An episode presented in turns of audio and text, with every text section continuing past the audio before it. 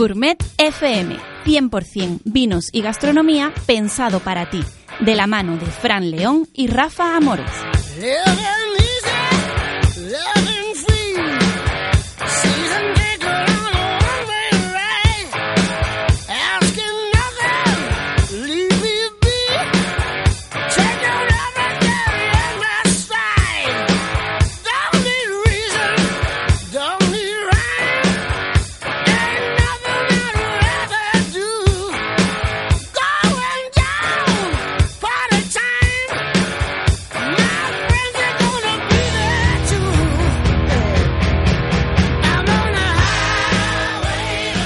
Bienvenidos al episodio número 55 de Gourmet FM, vuestro espacio de radio dedicado al vino y al mundo de la gastronomía.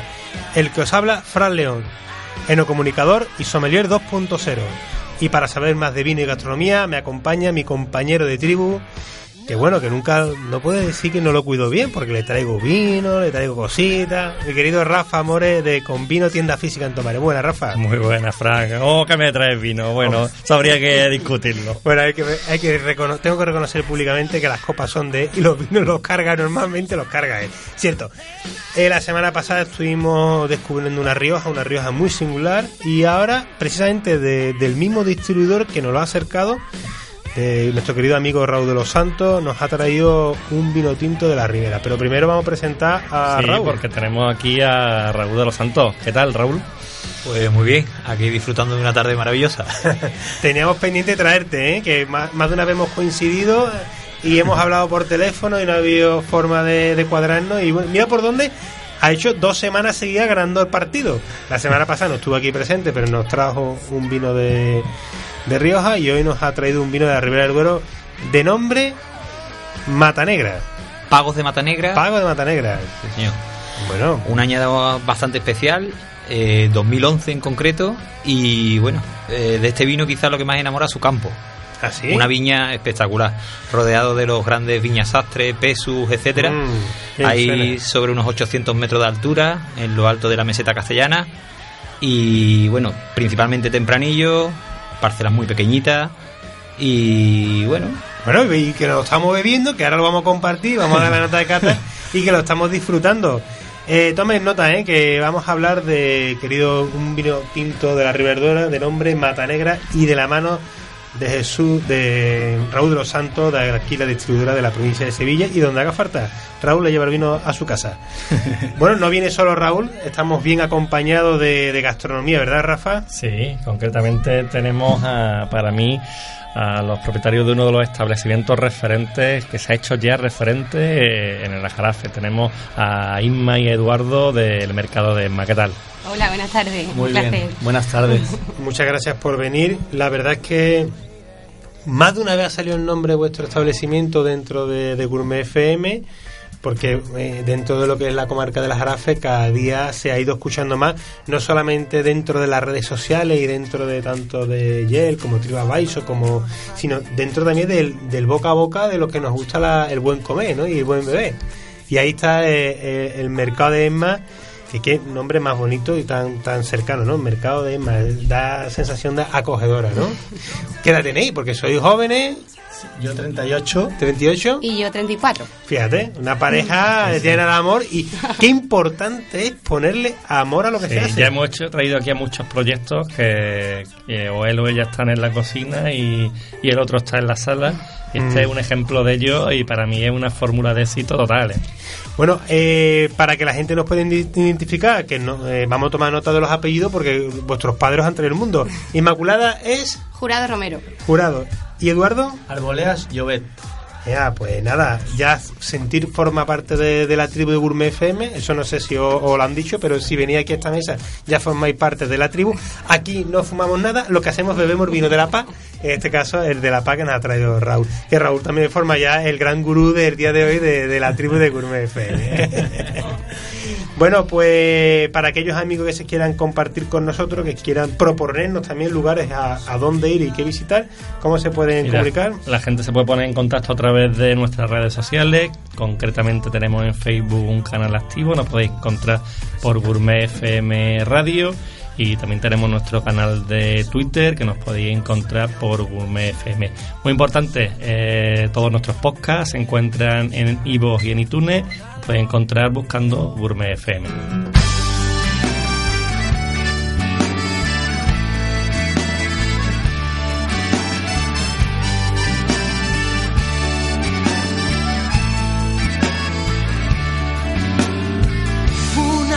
es el vino y otra cosa es el amor. Pero si juntas las dos, nace el amor por el vino. Una tremenda pasión que hace mejor el camino. Que da la vida calor y esperanza al peregrino. Una cosa es el vino y otra cosa es el amor. Pero si juntas las dos, nace el amor por el vino. Pero si juntas las dos, nace el amor por el vino.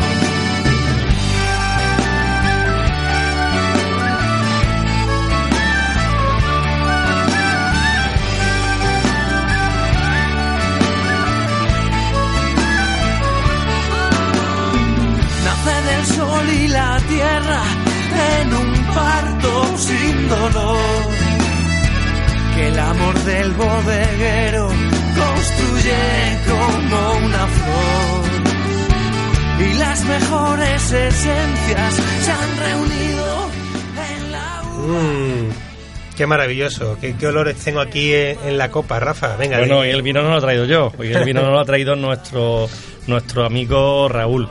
Y como ha comentado al principio del programa, es un, vino, el Vendimia Seleccionada 2011, eh, de bodega Pagos de Mata Negra. Y para conocer un poquito más de este vino, Raúl, si nos permite, vamos a saludar a José Luis Cudero de, de la bodega. Eh, José Luis. Hola, buenos días. Hola, muy buenos días, José Luis. Eh, no nos ha dicho Raúl si eres el propietario, el enólogo, o, porque Raúl nos tiene aquí, que nos tiene como locos ya el estudio y, nos tiene vuelto un poquito locos. Eh, concretamente, la bodega, José Luis. La bodega somos dos propietarios. Eh, eres uno de los propietarios de la bodega. Y José Luis Escudero. Perfecto. Eh, José Luis, pues te paso con mi compañero Frank. Muy buena, José Luis. Muchas gracias por atender la llamada de Gourmet FM. Bueno, estamos aquí deleitándonos con, con este vendimia seleccionado, con todos sus matices y todo lo que nos está aportando organolépticamente. Y si tú me lo permites, José Luis, te voy a robar un minutito más de tu tiempo, porque aquí tenemos, yo creo que la sana costumbre de compartir las notas de cata de los vinos que llegan a nuestra mesa para que nuestros amigos de, Gourmet FM, nuestros oyentes, a través del sentido del oído, puedan visualizar el vino que yo para mí se puede hacer perfectamente cuando alguien, como en este caso Raúl de los Santos, no lo va a compartir. Así que un minutito, no te vayas, escucha y a ver si coincidimos entre lo que vosotros hacéis y lo que nosotros estamos teniendo en la mesa. Vale, de acuerdo.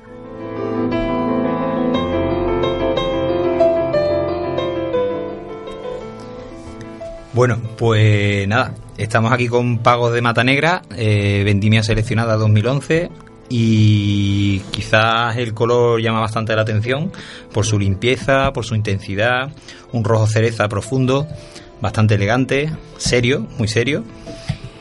Y quizás lo más sorprendente de este tipo de vino, pues la nariz. La nariz es bastante completa, podríamos decir necesitaríamos tres programas de radio para encontrar todos los matices que hay dentro. Pero bueno, nos vamos a quedar con este ratito, que nos hemos encontrado con la botella recién abierta un poquito de reducción. Evoluciona, evoluciona con bastante franqueza hacia el eneldo, el romero, montebajo, tomillo. Aparecen unas frutas negras muy maduras en compota, especialmente con unos tostados en armonía y un final balsámico. Ese podríamos decir, o es las sensaciones que yo percibo en este momento y que no tengo ninguna duda después de haber celebrado algún que otro cumpleaños con este vino, la cosa cambiará y posiblemente hasta para mejor. Así que la nariz es una brillantez. En cuanto a su boca, su boca es muy básica, es muy elemental. Para mí uno de los grandes descubrimientos cuando descubrí esta bodega es la boca, la elegancia, finura. Entra con una frescura amable, sedosa, intensa, profunda y larga, con bastante franqueza porque termina recordando la nariz. Así que, bueno, yo estoy encantado de compartirlo con vosotros, aunque la copa la tenga delante.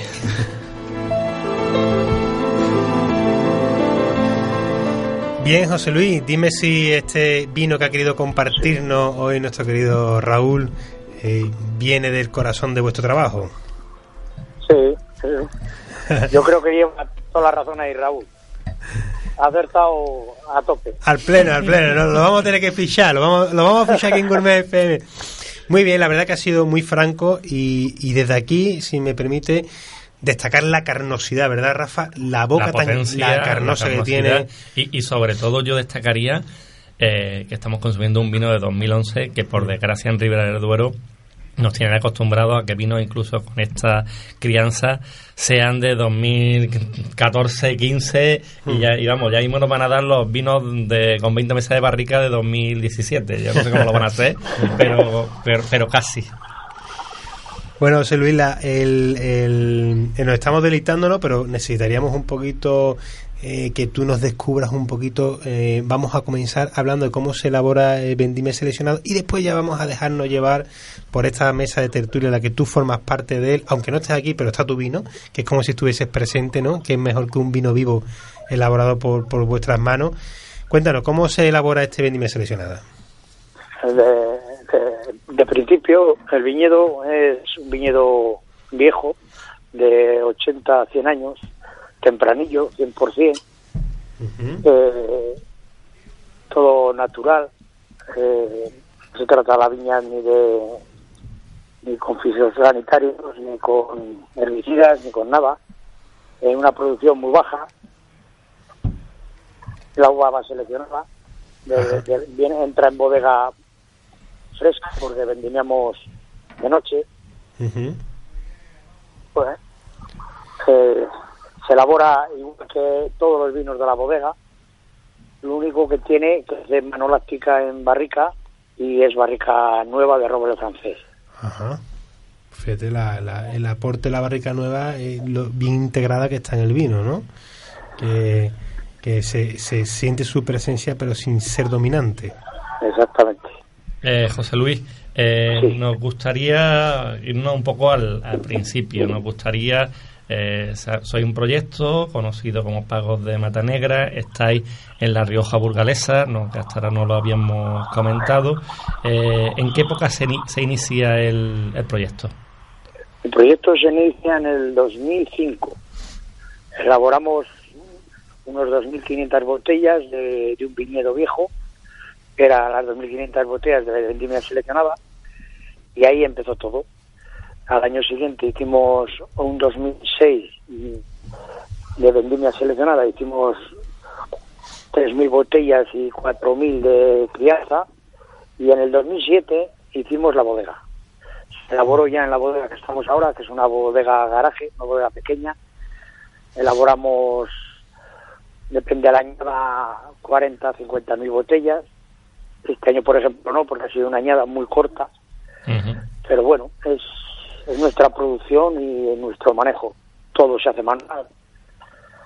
¿Todo, todo el viñedo es propio, José Luis? Sí, sí, todo el viñedo propio. ¿Y aproximadamente Tenemos- cuántas hectáreas Tenemos tenéis? unas 20 hectáreas, más o menos. Eh, aparte de este vino vendimia seleccionada, que yo creo que será uno de, de vuestros vinos más importantes de la bodega, eh, ¿qué resto de eh, qué etiquetas eh, elaboráis?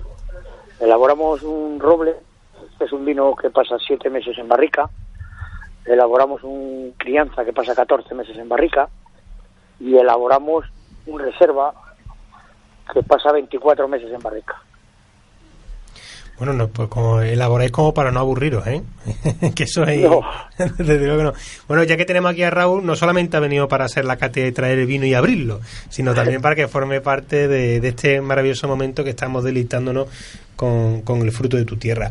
Raúl, adelante. Bien, pues José Luis es un hombre que es muy humilde. Nos vemos donde nos veamos, ya sea Barcelona, en Cancún o en Düsseldorf, pues siempre disfrutamos de un buen rato y, por supuesto, de las visitas a su pueblo. Que si pasáis por Quintanilla, por perdón, por Olmedillo de Roa, podréis disfrutar de- del encanto de, de su tierra y de la viña. Yo descubrí su bodega, pues con un paseito por el campo. Un paseito por el campo y cuando vi esos viñedos me interesé, a un señor del campo le pregunté de quién era y me llevaron a, al amigo José Luis, que es todo, es todo un crack allí en su pueblo, súper conocido por sus chistes malos, igual que yo. Pero bueno, aparte de humilde, un tío currante, amante de su pueblo y de, de su viña. Su viña es el espectáculo, no hay grandes secretos en la elaboración. Yo digo que siempre digo lo mismo, que el vino viene de, las raíces y las raíces historia y bueno, él dio un cambio radical en su vida y se agarró a las raíces de su pueblo y a las raíces de su viña, que ya las tenía por ahí consigo. Y es el secreto. El proyecto no creo que nazca en el 2005, es mi opinión. Nace muchísimos años antes, quizás en las generaciones anteriores a él. Y hoy en día los que nos gusta el vino pues tenemos la suerte de disfrutar de Mata Negra en lo alto de, grandes mesas como la de aquí de los amigos Edu e Ima del Mercadesma. correcto, Solé, porque tenemos aquí a uno de tus clientes de la mano de, de Raúl, que en este caso tienen eh, al pequeño de la familia, pero que bueno, que no va nada mal, ¿verdad? Nada mal, nada mal. La verdad que es un vino que, que gusta ya vemos que cualquier vino de la familia de, la bodega Matanegra pues no puede faltar en, muchas mesas, en este caso en las mesas del mercado de Lima. Bueno, cuéntanos un poco, eh, ¿ha terminado, eh, ahora mismo en qué situación estamos en la bodega? ¿Habéis terminado la, la vendimia? Eh, ¿cómo, qué trabajo, ¿En qué estamos trabajando? Ahora estamos haciendo la fermentación manolástica. ¿Y qué costó como...? Cuéntanos. Hemos comprado unas barricas de roble francés y tenemos vino en barrica y vino en tanque de acero inoxidable haciendo la fermentación manolástica simplemente con calor.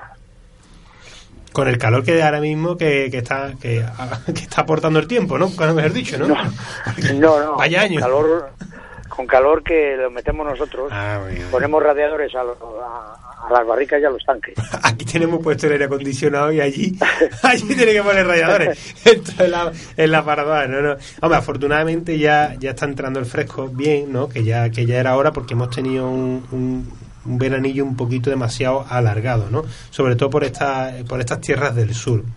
¿Y cómo se ha presentado la vendimia este año? ¿Cómo la habéis vivido? La vendimia ha sido pues muy corta ha habido una producción muy baja. Nosotros hemos metido 40.000 kilos de uva, normalmente metemos 60.000 o 70.000 y este año hemos metido 40.000 kilos de uva, pero muy sana y muy buena y que se pueden hacer grandes, pues grandes vinos. ¿Tuvisteis problemas con la helada que hubo? ¿Tuvisteis problemas, con la helada? Sí, por eso ha sido la producción ha sido muy corta. Porque luego en mayo, entonces el 28 de mayo luego y y ha habido poca producción por el tema de la guerra y de la sequía, mucha sequía. ¿Y, y la calidad de, de esta añada? La calidad para mí es excelente. Ha sido poca producción, pero muy buena calidad. La naturaleza algunas veces nos, nos pone las cosas difíciles, pero como se suele decir, Dios aprieta pero no ahoga, te baja la, la producción y te aumenta la calidad hay que saber ¿qué, te voy a contar a ti que no que, que te de hablar del clima y del tiempo no el 28 como ha dicho 28 de mayo ¿verdad? 28 de mayo creo que no se va a olvidar. Habrá otro que estén pensando en otra fecha eh, otra fecha pero para pero para ustedes 28 de mayo en este año de la fecha me parece heroico de verdad. Siempre que hablamos con un bodeguero que muchas veces cuando en la vida diaria estamos eh, en verdad os pensando en los muchos problemas que tenemos en el día a día y vosotros sí que lo que sabéis que es algo que no depende de vosotros, sino que te cae una helada el 28 de mayo y se acabó.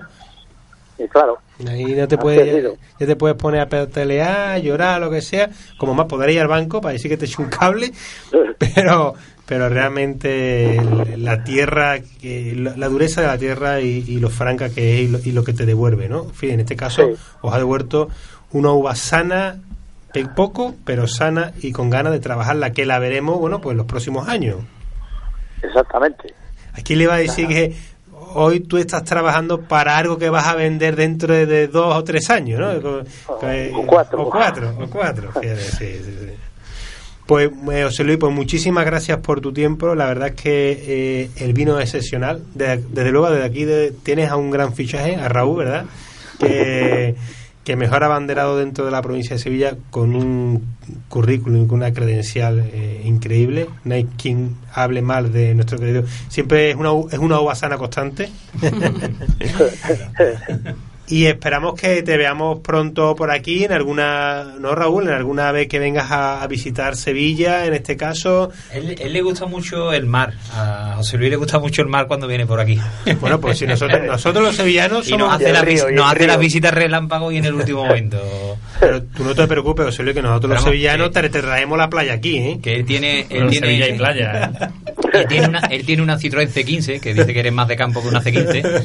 Pues él tiene una C15 con la que te hace un paseo por todas las viñas, que las tiene por ahí repartidas y te hace turismo rural, que... Sí, yo creo que tenemos que ir nosotros a verte, ¿verdad, José Luis? Sí, sí, sí, sí. Yo un pollo de corral bien guisado. A seis visitas, a seis visitas en la... de Mata Negra. Qué bueno. Rafa te pregunta que si tenéis visita para enoturismo.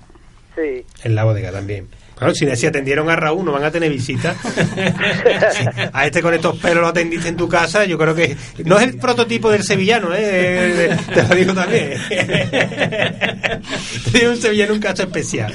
Bueno, pues muchas gracias por tu tiempo, seguimos disfrutando y vamos a brindar por esa cosecha corta, por ese trabajo y ese esfuerzo, por esas fechas que se queden en el olvido, porque tenemos muchos vinos buenos y de gran calidad, en este caso al Ribera del Poder. De salud muchas gracias a vosotros y me alegro que os haya gustado el vino y la historia que tenemos montada. Un placer. Esperemos que nos conozcamos y podamos seguir contándola. Un saludo, Luis. Muchas Cuando gracias. Bueno,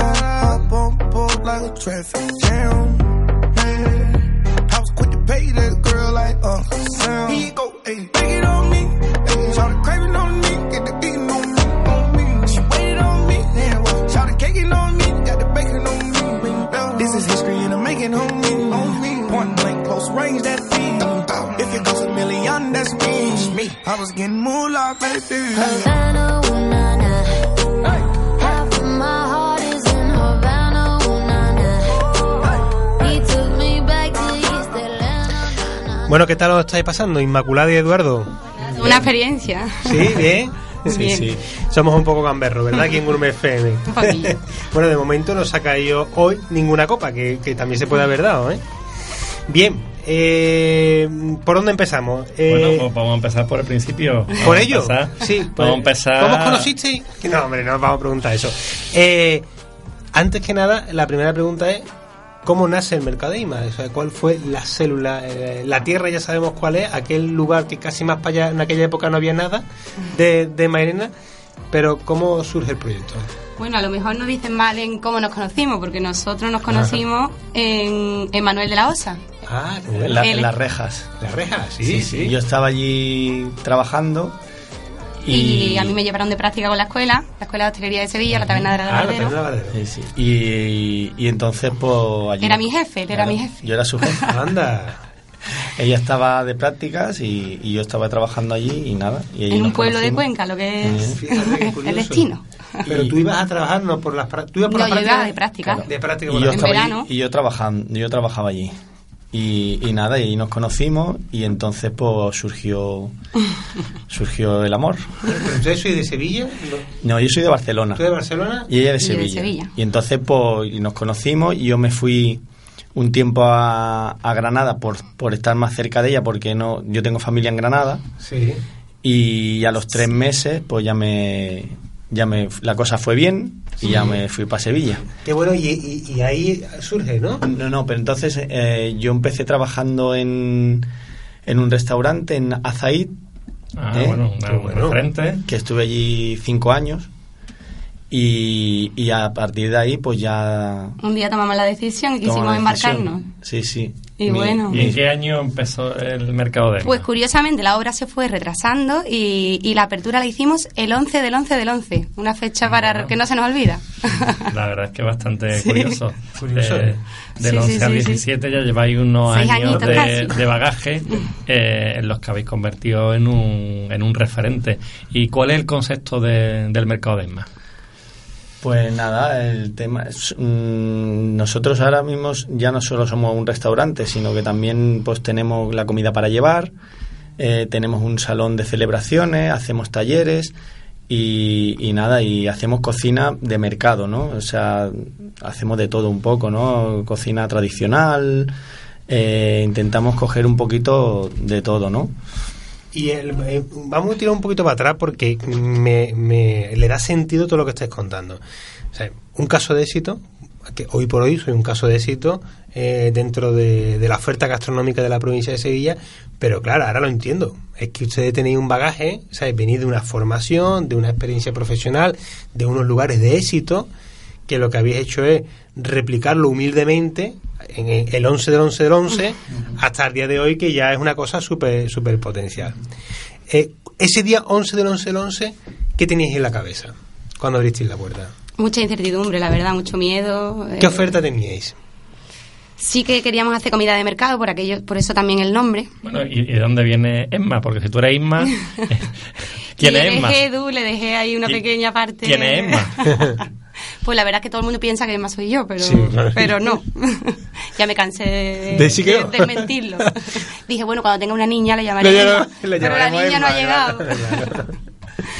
entonces abristeis el 11 y la oferta de aquel momento gastronómicamente, después de vuestra experiencia, Ah, hombre, acá hemos evolucionado, evidentemente, ¿no? Eh, empezamos con, una, con, con unas cosas, hay muchas cosas que las hemos mantenido, ¿no? Muchos platos que han tenido mucho mucho éxito, que la gente les ha encantado y que lo siguen demandando, pero hemos ido introduciendo cositas nuevas, productos más, un poquito más, eh, más top, ¿no? Y cada vez vamos mm, introduciendo más cositas. eh, ¿y de primera hora ya teníais la comida para llevar? ¿O eso fue...? Sí, sí, Sí, nosotros que ese concepto lo teníais ya. Nosotros teníamos, empezamos, el- al principio queríamos poner solo comida para llevar antes de, de- de abrir. Y, y teníamos un salón y queríamos dejar ese salón para, para eventos. Claro. Pero ya después decidimos de hacer la comida para llevar y el salón para que la gente Más fuera... bien la gente, los, los clientes lo decidieron. Los- porque- Exactamente. Entonces, dije- entonces empezamos ya con el restaurante, la comida para llevar y, y la vitrinita, eso de comida para llevar. sí. Empezamos siendo cuatro personas, yo, Inma, su prima y, y otra persona más, ah, y un cocinero, un amigo mío, Ujú.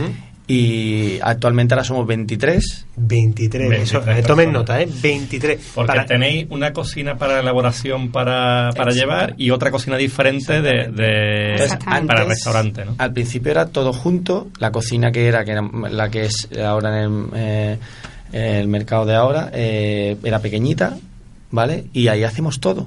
La comida para llevar, el, el restaurante, bueno. Ahí buscábamos todos los ratos libres para... Lo- los lunes que era mi día de descanso tenía que ir a, a reordenarlo todo porque venía hacía que vinieran el lunes los proveedores porque es para tener tiempo el martes de producir bueno Todas las horas eran pocas. a, limpiar a cosas a Claro, limpiar claro. Y, en- y, y entonces Nos quedábamos sin comida, venía, venía mi madre ayudarnos, mi tía allí, se remangaban a cocinar. al principio fue tremendo porque para, para que vea lo importante que es el, el crecimiento, ¿no? El músculo empresarial que aquí... eh, la- eh, esto me está recordando hace tres o cuatro programas cuando hablábamos de la cerveza. Eh, un negocio que empieza con cuatro personas, que esté dando ya más de 20 puestos de trabajo, que son más de 20 familias que, que llegan a final de mes y algunos por lo menos tendrán una pequeña capacidad de ahorro, súper importante. Y estamos hablando de Mairena de las Jarafes. Así que no es que esté en un, en un lugar eh, céntrico, que, se, que el éxito viene por el lugar, sino vosotros sois la, la demostración de que los americanos dicen que el, el lugar, el lugar, el lugar, y vosotros es el trabajo, el trabajo, el trabajo, ha llegado al éxito, incluso ha llegado a que otros establecimientos se pongan cerca de vosotros para aprovechar eh, esa esquina, esa esquina que tenéis vosotros que, que, que se ha replicado, ¿no? Que, De, que- de hecho, están abriendo cantidad de locales en el, en el entorno vuestro. Sí. Y por algo será. Sí, sí, aquella zona se está expandiendo que da gusto. Sí, y la- a ver ahora con las nuevas car- mm, carreteras y vamos a ver. Sí, pero- si te- si terminas la hora, ¿no? Pero- Bueno, y a día de hoy, eh, ¿qué tipo de, de oferta tenéis allí en el local? ¿Qué tipo de cocina realizáis? Eh, pues más, ahora cocina muy, muy cocina de producto. ¿eh? También, o sea, cocina de mercado, cocina tradicional, pero mucho producto, ¿no? Pues yo qué sé, ahora la temporada de las setas, por ejemplo, pues tenemos un plato de setas muy interesante con, con huevo frito y foie. eh, pues yo qué sé, los carabineros, el, el arroz, hacemos un arroz mm, cremoso con carabinero. Eh, mejor- Siempre al teléfono un poco de los proveedores, oye, que Claro. pescado ha entrado, que... Exactamente, eh, un buena, tenemos un atún muy rico, atún rojo, eh, muchas cosas, los buñuelitos de bacalao, que es un clásico, la coca de foie, eh, la carrillada que le gusta tanto a carrillada, A carrillada al curry que le gusta tanto a Raúl. Con ese punto indio pero limitado, ¿no? Sí, sí, sí, que no sí. es dominante, sino está presente pero no, no pasa de ahí. Si os tuvierais que definir, ¿cómo, cómo definiríais? ¿Como un sitio de tapas? ¿Como un gastrobar? ¿Como un restaurante, restaurante de mesa y mantel? ¿Qué diríais que sois? La verdad es que es, que es difícil, es, es complicado porque tampoco somos un restaurante al uso, porque en mantelería no, por ejemplo, no tenemos, ni tampoco somos un sitio de tapas, ah, ¿me entiendes? No sabría exactamente cómo... yo sí, yo que he estado allí alguna que otra vez y mi mujer mucho más, que desde aquí mm, le digo Sí, mi sí. envidia, se escapa que se puede, se escapa allí con la amiga. Eh, yo pienso en vosotros y pienso más casi en un restaurante, ¿no? La oferta Sí. que, que hacéis, ¿no? Sí, es po- es posible. Por el tipo de sala, tipo de ambiente, ¿no? Sí, sí, sí. Lo que pasa es que también como tenemos las barras y en las barras mucha gente pues le gusta también el tema de tapear en la barra. Bueno, y en verano la terraza, que La- es en verano la terraza.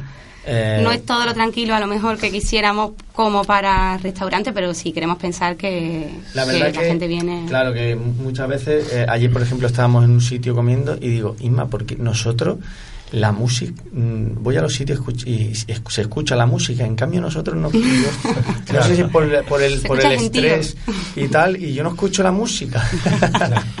y es porque también es verdad que eh, depende de, dónde- de qué sitio estés, si es más pequeñito, si es más grande. Nosotros, pues es verdad, verdad que la sala es grande. Realmente. A mí me llamó la atención la primera vez que fui, bueno, la, la última vez, pues la única vez que fui, porque os reconozco que como la dificultad con los niños, eh, fue una pequeña escapada con mi mujer, eh, que yo pensaba que como me la habían hablado tan bien, eh, y me la había hablado gente joven, gente de, tu- de vuestra edad, yo también soy joven, tengo 42, pero gente más joven, yo digo, yo le decía a mi mujer, digo, Rocío, esto es un sitio que hay que ir sin niños.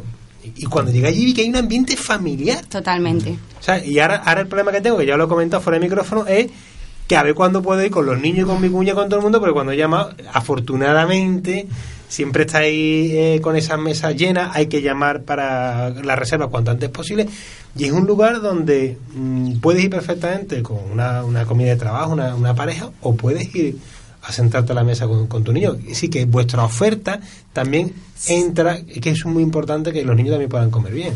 Claro, y es un sitio de, de familias emergentes, ¿no? Mm. Familias nuevas.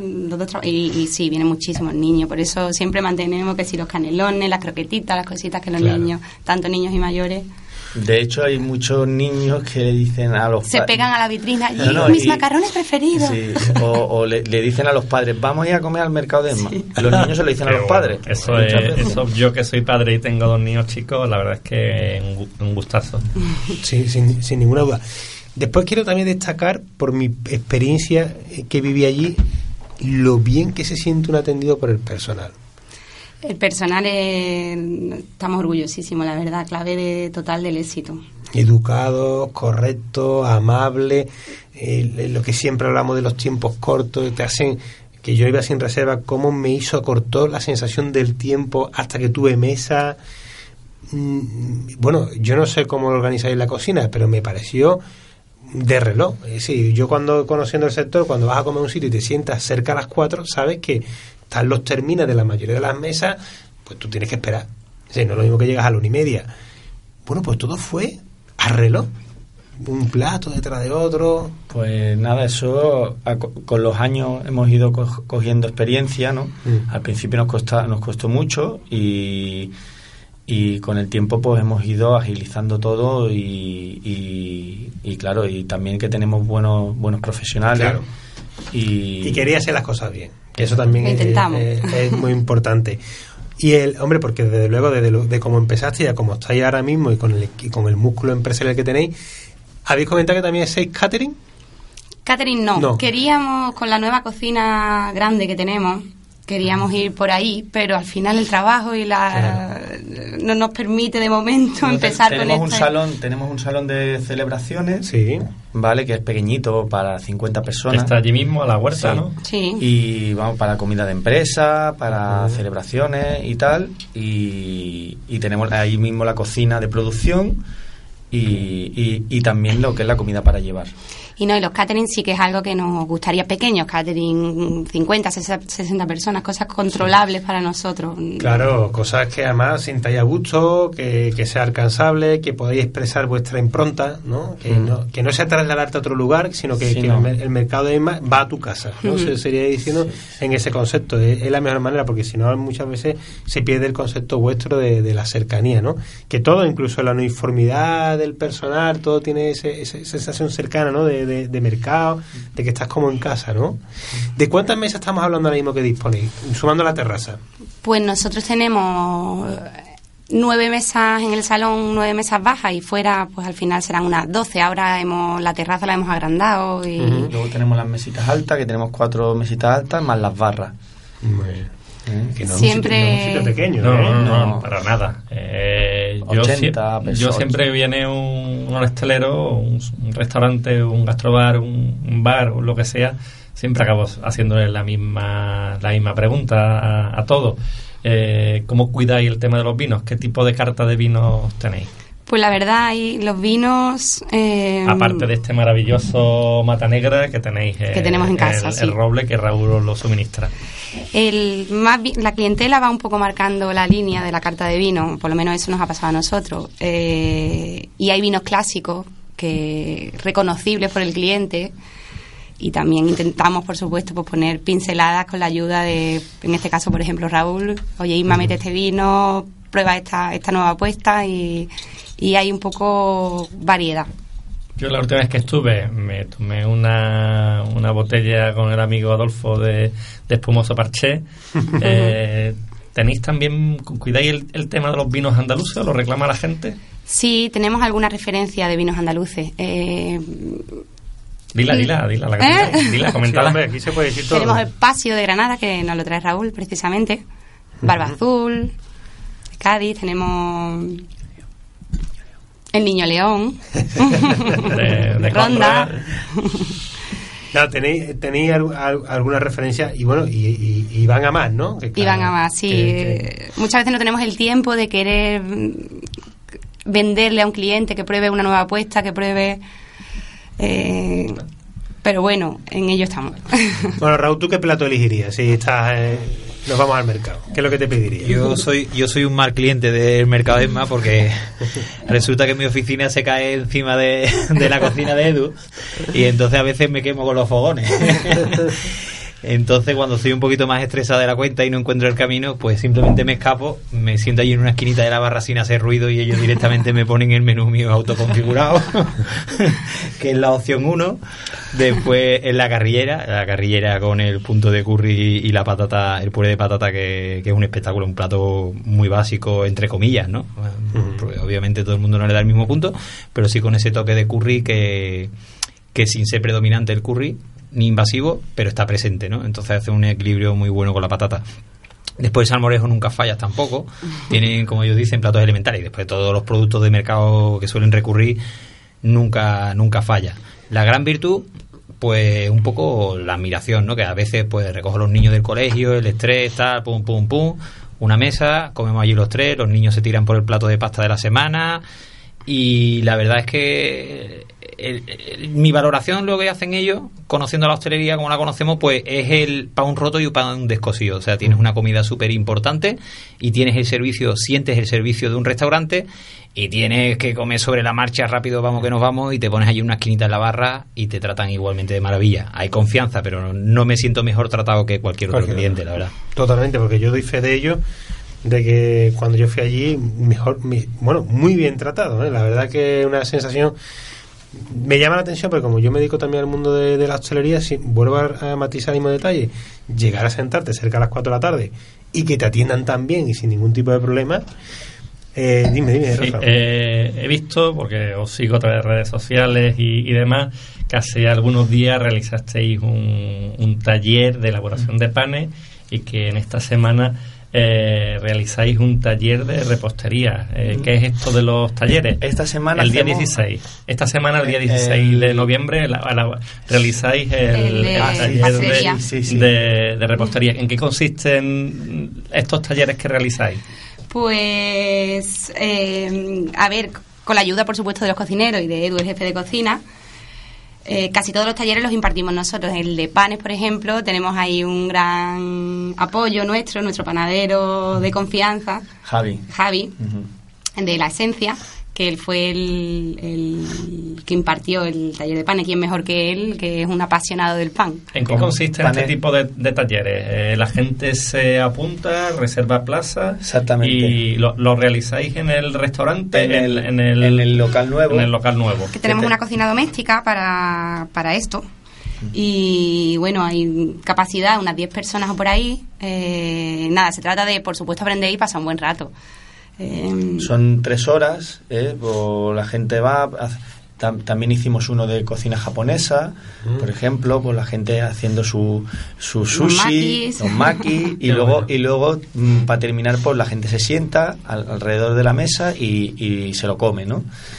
Y pues la gente, pues la verdad que hace una cosa diferente, eh, pasa un buen rato, son tres horitas que se pasan volando. Y, nada, la gente la verdad que está, está reaccionando muy bien. Oye, un espacio ideal, Raúl, para, para poder hacer allí alguna cata de vinos, ¿no? O algún taller de sensorial o algo, ¿no? Pues desde que se inauguró el espacio lo habremos hablado 50 veces. Y coincidí la agenda un poco era como la visita que tenía yo con vosotros ¿no? en este programa. Pues hay que hacer que los astros se unan pero estaremos encantados.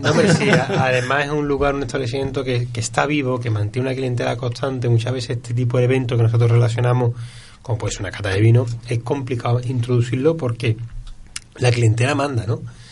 Eh, me gustaría ya aprovechar por la, por la experiencia que estáis teniendo dentro del sector en primer lugar, preguntaros cómo, cómo fue el ubicaros en Mairena. Porque la verdad es que a, brote pronto, en el 2011, ubicarte en Mairena.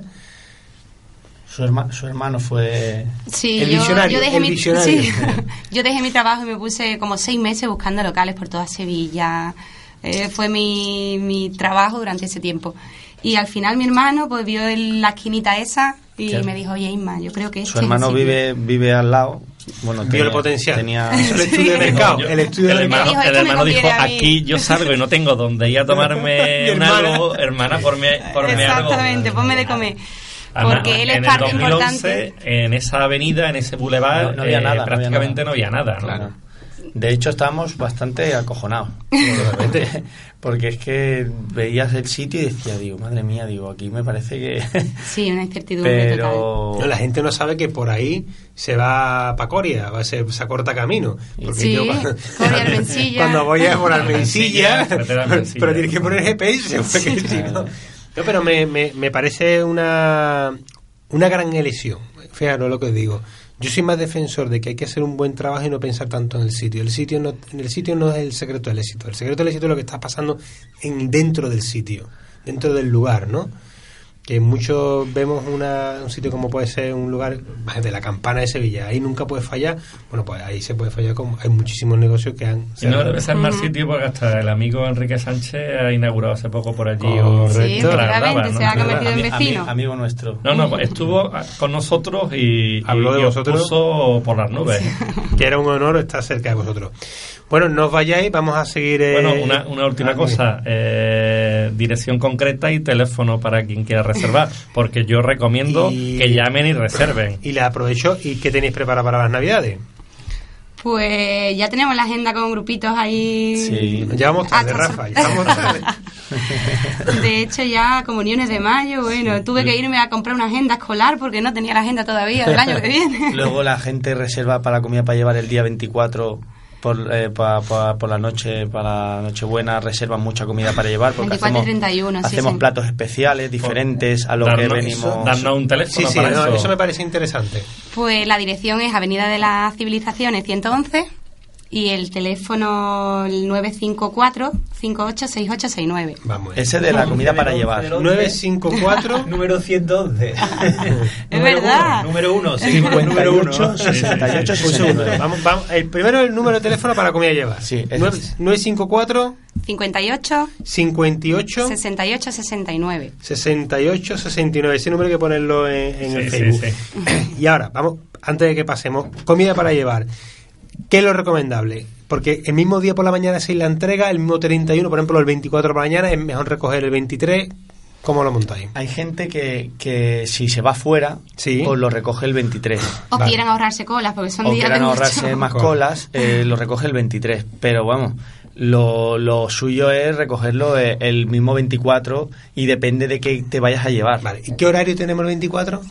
Pues que horario- cae, cae en domingo este año. Efectivamente, horario de mañana, de once y media a cuatro y media estaremos. Hasta las cuatro y media, ya vamos tarde, hay que ir mejor a las once y media. Y, Mejor, y- mejor. y reservar la comida lo antes posible, ¿eh? que no tarden mucho en, en un día antes. Y el, en el caso, por ejemplo, siempre la recogida de comida es la misma hora, hasta las cuatro y media, ¿no? Sí. Por, la, por la tarde no tenéis... Por la tarde, ver, viernes y sábado también. Bien, en, sí, en este caso tenemos el sábado es, es 30. ¿Qué le podemos decir a la gente? ¿El sábado por la tarde se podría Sí, recoger? perfectamente. Sí, de sábado siete 30, y media a nueve y media. Te lo pregunto por mi interés personal. No sé, se está- por eso estoy está dando cuenta. Sábado 30. Es que yo trabajo por la. Yo trabajo y me El- estoy cuadrando. lo que no puede ir ya es el 31 por la tarde Eso es. y el 24 por la tarde el, ya no. el 31 por la tarde Ya que vaya la gente a su casa con la comida la del mercado. Se decía lo que tiene que estar es la gente arreglando. Y ahora nos vamos ya al número de teléfono que vamos a poner también en nuestro Facebook para reservar y comer en el restaurante. Disparamos. El 955 955 41 41 41 90. 4190. Muy bien, ahí es donde tenemos que llamar el día 1 no abril, ¿no? El día 1 y el 25 no. Me alegro un montón por ustedes. Sí, la verdad Yo que. vengo también de la el antigua personal. que se abría el 1, el 25 y el Sí. 6 y yo creo que, hombre, que no pasa nada porque comamos en- ese día no comamos en el Mercadema. No pasa nada.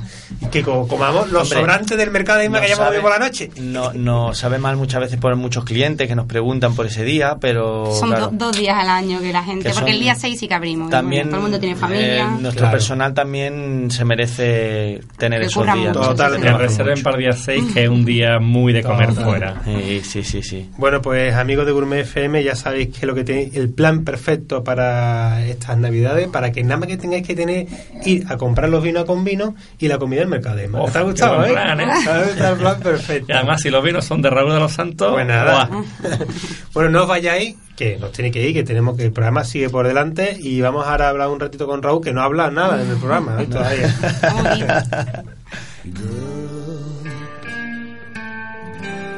You'll be a woman soon. Bien, Rafa, tú y yo estamos últimamente un poquito, eh, ¿cómo te diría? Desorientados porque nos falta, Desorientado eh, nos falta en, formación. El do- en el 2.0 estamos en el perdidos. 2.0, porque como no he visto un sector, si nosotros hablamos que la gastronomía y el vino es cambiante en los algoritmos de Facebook yo creo que cambian a más velocidad. No solamente de Facebook, sino de Google. De todo. No llegamos, yo no llego. Yo ahora quiero eh... metiéndome con el Instagram y y de pronto se me olvida durante tres semanas. Digo, otra, otra, otra vez, venga. bueno, pero aquí tenemos solución Gourmet FM en todo lo que nos escuchan, porque tenemos la, la, mejor asesoría y consultoría que está a disposición nuestra y a disposición de vosotros, que simplemente tenéis que ponernos en contacto con nuestra querida Ana Ross. Muy buena, Ana. Hola, muy buenas. ¿Qué tal? ¿Cómo estamos? Pues esperando y deseando que nos, que nos cuentes y nos compartas con nosotros tus conocimientos, a ver qué, qué nos propones hoy para que aprendamos un poquito más del mundo 2.0 desde el punto de vista de todo aquel que tiene un restaurante, un establecimiento gastronómico que quiere pues, darse a conocer. Pues mira, como solo hace cinco días que la página web de Tictaseo ha cumplido dos años, ¿vale? Dos años dando información y haciendo tutoriales para que mm. las empresas aprendan un poco más. Pues queremos tener un detalle con los oyentes del programa, ¿vale? Y vamos a proponeros una cosa, que yo creo que va a haber muchas empresas interesadas, y es que vamos a regalar una auditoría completamente gratuita a los oyentes que nos se pongan en contacto con el programa y que quieran mejorar su posicionamiento sin ningún tipo de compromiso. Es mm. decir, nos mandáis la URL de la web que queréis posicionar o hacemos una auditoría y os decimos qué cosas hacéis bien y qué cosas no hacéis tan bien para que podáis tener una mejor estrategia online. ¿Qué os parece el regalo? lo vamos a tener abierto hasta final de año, hasta el día 31 de diciembre. Bueno, pues entonces lo que vamos, eh, vamos a, tomar conciencia. La gente, ¿a qué correo electrónico tienen que mandar la solicitud, eh, Rafa? El correo nuestro de eh, gourmetfm.gmail.com y nosotros de todas maneras lo vamos a poner en la Casi lo mejor, la mejor forma de contactar con nosotros es a través de un mensajito, eh, un privado, por redes sociales, tanto en el Twitter como en el Facebook de, Gourmet FM, si te parece. Una vez que nos hagan la solicitud, eh, nosotros lo que hacemos es que te la transmitimos para que tú hagas el para que yo haga el, el, análisis. Vamos a hacer un diagnóstico básico en el que vamos a ver cómo se encuentra esa, esa empresa a nivel de posicionamiento local a nivel de SEO web y a nivel de su influencia en las redes sociales. Y si los, los usuarios, los oyentes nos lo autorizan, en los siguientes programas podemos ir comentando qué necesidades estamos detectando en las empresas que se han puesto en contacto con nosotros y de esta forma dar información y formación adecuada a las necesidades reales de las empresas reales que nos escuchan. ¿Qué, os parece? Me parece me parece genial. Nosotros lo vamos a, compartir y lo vamos a contar. Además, lo vamos a contar en todos los programas de aquí a final de año que ya nos queda muy poquito para que aquellos se puedan aprovechar de este maravilloso regalo que nos vas a aportar, un regalo lleno de, de conocimiento 2.0. Qué mejor que una persona te, te pueda analizar y te pueda ver tu situación actual.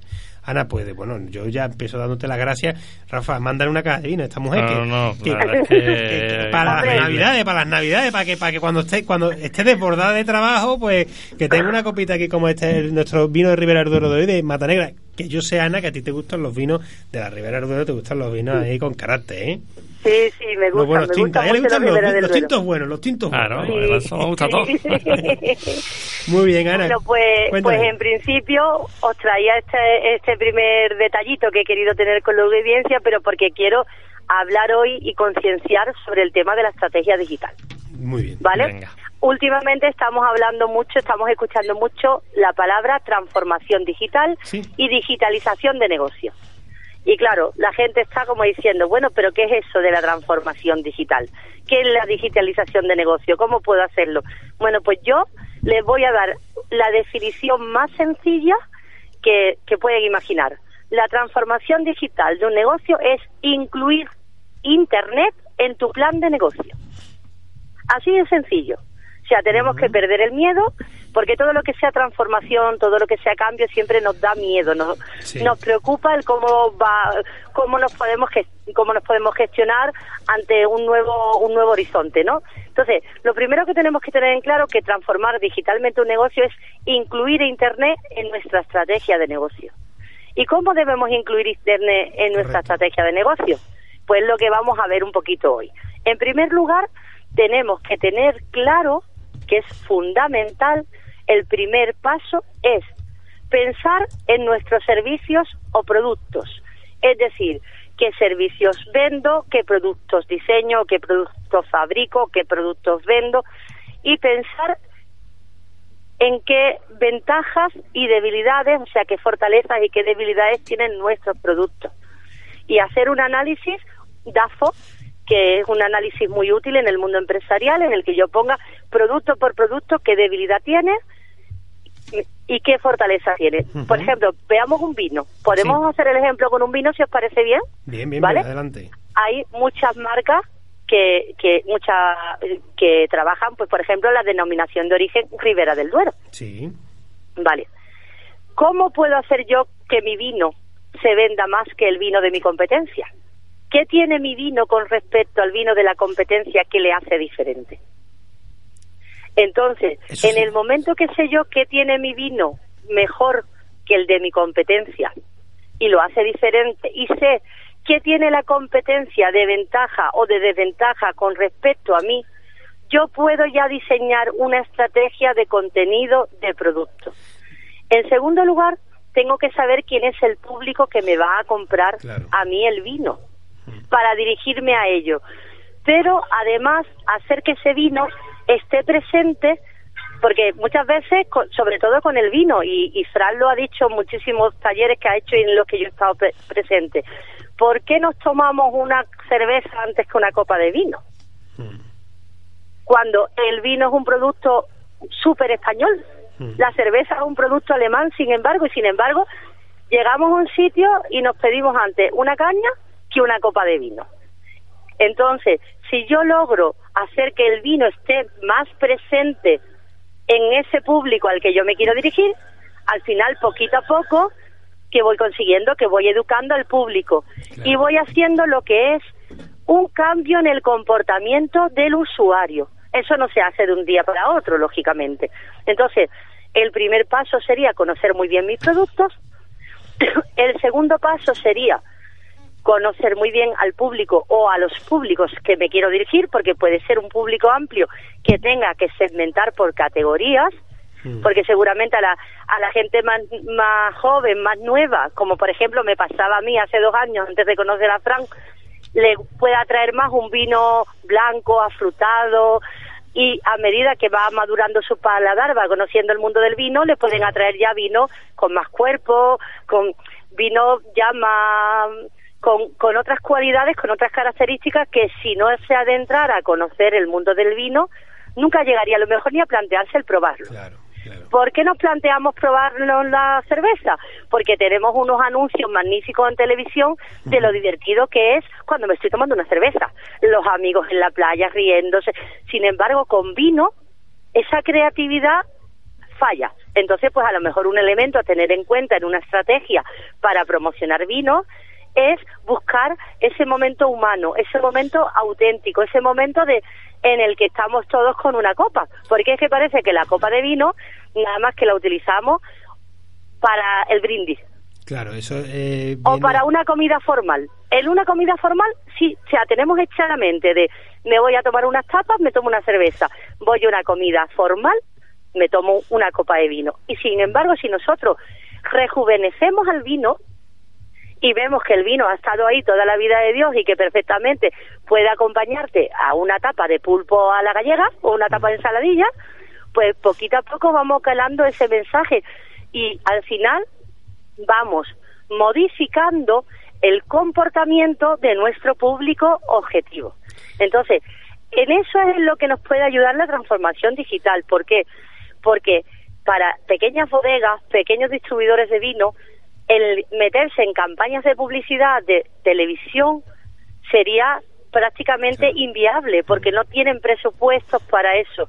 Pero sí que pueden elaborar vídeos con una cierta calidad, con herramientas modestas y compartirlo en las redes sociales y ir generando en las redes sociales esa fidelización del público que al final va a acabar comprándote. Entonces, muy importante que ese plan de negocio incluya un apartado que sea digital y en el que empecemos a trabajar el digital exactamente igual que trabajamos el día a día en nuestros negocios, en la atención al público. ¿Por qué? Porque hoy en día te puede entrar un cliente por Facebook que se pone en contacto contigo por mensaje privado y te pide que si tú llevas el tipo de vino tal, o te puede entrar ese cliente viniendo a tu tienda o ese cliente viene a tu tienda porque te está siguiendo todos los días en las redes sociales y llega a tu tienda y te dice, oye, llevo tres meses viendo lo que haces en las redes sociales, me ha generado confianza y vengo a que me recomiendes un vino. ¿Por qué? Porque otra cosa, otro miedo que tiene el usuario que quiera conocer el mundo del vino es que le da miedo equivocarse.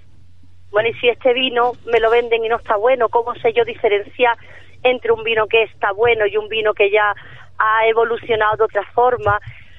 y los llamamos que están remontados y este tipo de cosas. ¿Cómo sé yo que no me engañan? ¿Cómo sé que me están recomendando lo correcto? Eso se hace generando confianza en las redes sociales. Entonces, creo que es muy importante desarrollar una estrategia digital. Estamos a final de año, llega el momento de empezar a hacer un poco de examen de conciencia y ver cómo lo hemos hecho este año a nivel profesional y empezar a plantearnos las estrategias para el próximo año. Pues mi invitación de hoy va dirigida a que cojamos y hagamos una estrategia digital de transformación digital de nuestro negocio. Por eso he creído conveniente el regalar ese diagnóstico, porque por lo menos vas a tener un diagnóstico de un profesional de qué cosas tienes que mejorar. Ya después, como tú decidas mejorarla, ya está en ti, pero Claro, es que no, es fácil, ¿eh? No, es no eh, Ana, bueno, acá sorta aquí una bomba de comunicación, una bomba de que no paramos de tomar nota. Realmente yo, eh, eh yo me voy a poner, me voy a poner en, en caso del oyente, ¿no? De, del que tiene una tienda de vino, como puede ser con vino, o el que tiene un restaurante. Yo quiero hacer la transformación, yo quiero fortalecer eh, las virtudes de mi producto, como tú nos estás enseñando, analizar cuáles son las fortalezas para que sean las fortalezas las que ponemos en valor a través de nuestra eh, transformación digital, saber seleccionar al público o saber qué público es el que te está escuchando, qué edad tiene, que, que, se sostiene toda esta información, pero a mí lo que realmente me parece más difícil, y, y yo creo que, que, en eso tú eres una persona que puede ayudarnos mucho, que es cómo, como bien ha dicho, cómo, eh, cómo eh, compartir o comunicar en el idioma que tengo que compartirlo para que ese oyente me compre. Has puesto el ejemplo de la cerveza, esto me recuerda a Summe, tuvimos un programa de cerveza y hablábamos de, cómo se utilizaba un vocabulario dentro del mundo de la cerveza, que se, te puedes tomar una cerveza sin saber de cerveza, y en el mundo del vino parece que si no sabes de vino no te puedes tomar un vino, que es lo que tú quieres decir, ¿verdad? Exactamente, es que eso es lo que yo quiero decir precisamente, o sea, muchas veces llegamos a un sitio y nos da vergüenza porque eh, la imagen que tenemos el público en general, y hablo yo como persona que le gusta el vino, pero desde pequeña quizás porque lo haya mamado en mi casa, mi abuela era una enamorada de los vinos de Jerez, ¿vale? Y, y te da vergüenza porque eh, siempre se ha visto lo del vino como algo elitista, como algo eh, tienes que entender, como tienes no sé cuándo. Entonces, eh, yo voy a muchos sitios, lo primero que dice cualquiera o yo misma es, bueno, yo no entiendo mucho de vinos, pero me gustaría que fuera así. Claro, o sea, tienes tu gusto, pero no dices, no entiendo de vino. Sin embargo, tú vas a tomarte una cerveza y no dices, yo es que no entiendo de cerveza, ¿no? Claro, o sea, tú puedes entender de que te guste tal marca o tal marca, no vamos a hacer publicidad ninguna, ¿vale? Pero ya está, no es esa complicación de... Entonces, yo creo que, por ejemplo, lo primero que habría es que una vez que sabemos quién es nuestro público al que nos queremos dirigir, ¿vale? Siempre, por supuesto, con un consumo responsable, es decir, ¿cómo me identifico yo con esta persona? Pues la mejor forma de identificarse con esa persona es ponerse en el lugar de esa persona. Si estamos detectando que la gente ve el vino como algo mm, como algo exclusivo, algo que, que, que es de un nivel económico más alto, pues hay que transmitir el mensaje de que hay vinos muy buenos que tienen un precio muy muy muy muy asequible que cualquier familia puede disfrutar de una copa de vino comiendo en casa. ¿Y eso? Entonces a lo mejor pues falta eso, esa imagen de la familia con la copa de vino, de tu vino que tú vendes Mm, comiendo en casa, mientras que la madre prepara un, guiso de alubias con, con chorizo. Y eso, Ana, Ana, lo que yo te quería preguntar, eso, Ana, eh, por ejemplo, en el caso de... Eso se llama, y perdóname que te interrumpa, storytelling. Hmm. Entonces, tú tienes que crear una historia en la que poco a poco ese vino acompaña a la persona en todo y es una persona normal, porque al fin y al cabo, ¿qué tenemos que hacer? Empatizar. Con el usuario que al final nos va a acabar comprando. Y eso es lo que yo te quería comentar, Ana. Eh, para todos aquellos que nos están escuchando, que en este caso mm, vámonos a enfocarnos en el sector bodeguero, que no tiene por qué, porque esto se replica en otros sectores. Sí. Eh, a mí no me cabe ninguna duda que tú eres la persona que puede eh, indicarnos esa reconversión o esa forma de comunicación en el cual tú absorbes la información que yo te doy de cómo es mi producto y tú lo transformas digitalmente a una comunicación para captar esos clientes que no tengo ahora mismo. Exactamente, porque lo que haría lo que haría una empresa externa de, de, estrategia digital sería pues precisamente recrear ese momento. Claro. A ver, ahora mismo el momento es que yo llego al bar y en la mayoría de anuncios te pides la caña.